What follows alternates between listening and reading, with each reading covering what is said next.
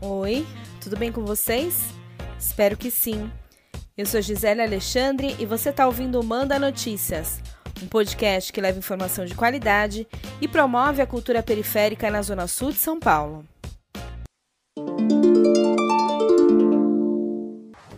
Na semana passada, durante uma reunião entre o ministro da Saúde, Eduardo Pazuello, e outros líderes de Estado, foi firmado um acordo para aquisição de 46 milhões de doses da Coronavac, vacina contra a Covid-19, desenvolvida pelo Instituto Butantan em parceria com o laboratório chinês Sinovac. No dia seguinte, o presidente Bolsonaro desautorizou a intenção de compra, que gerou muita repercussão na imprensa, já que na fala do presidente ele insinuou que a vacina não era confiável por ter sido desenvolvida na China. Na sexta-feira passada, 23 de outubro, a porta-voz da Organização Mundial da Saúde, Margaret Harris, afirmou que a entidade escolhe as vacinas que apoia com base em critérios científicos e não pela nacionalidade da empresa que as desenvolve.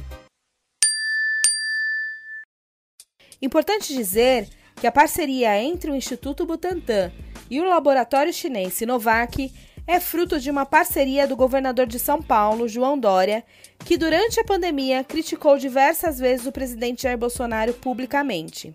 Aliás, recentemente, por coincidência ou não, o governador de São Paulo e a vacina Coronavac foram alvos de mais uma notícia falsa. Circulou pelas redes sociais um texto longo que afirmava, entre outras coisas, que o governador de São Paulo iria obrigar os paulistas a tomarem uma vacina que altera o DNA e que já matou mais de duas mil pessoas, de acordo com a publicação. A agência Lupa, que é especializada em checagem de notícias, apurou esse texto e identificou que a notícia é falsa, ou seja, ela foi produzida para desinformar a população. De acordo com a Lupa, a vacina Coronavac não causou morte de 2.034 pessoas por efeitos adversos, como diz o texto. O resultado dos testes da primeira e da segunda fase ainda não foram publicados em revistas científicas, mas algumas informações foram disponibilizadas no site da empresa e, segundo o laboratório, não houve efeito adverso grave.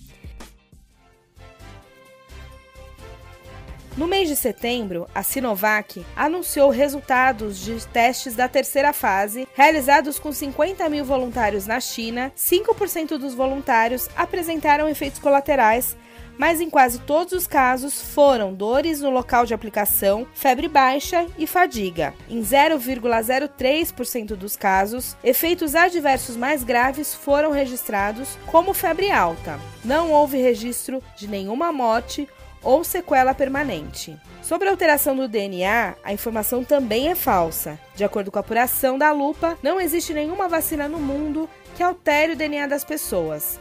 O que existem são imunizações desenvolvidas a partir do material genético do vírus ou bactéria que causam a doença e que não tem qualquer efeito sobre os genes humanos. Essa técnica está sendo utilizada no desenvolvimento de vacinas contra a Covid-19, mas não pela Sinovac. Eu vou ficando por aqui, mas deixo meu alerta. Se você recebeu uma notícia que te assustou ou que te causou estranheza, não repasse antes de ter certeza de que ela é verdadeira. Se você não tiver tempo de checar, não compartilhe. As notícias falsas são criadas para desinformar e manipular as pessoas. Fique esperto. Beijo grande, se puder, fique em casa e tenha fé que isso vai passar. Manda Notícias, um podcast que leva informação de qualidade e promove a cultura periférica na Zona Sul de São Paulo. A segunda temporada do Manda Notícias tem a direção de jornalismo e apresentação de Gisele Alexandre, a direção de arte de Mila Silva e a direção de áudio e produção de Rogério Gonzaga.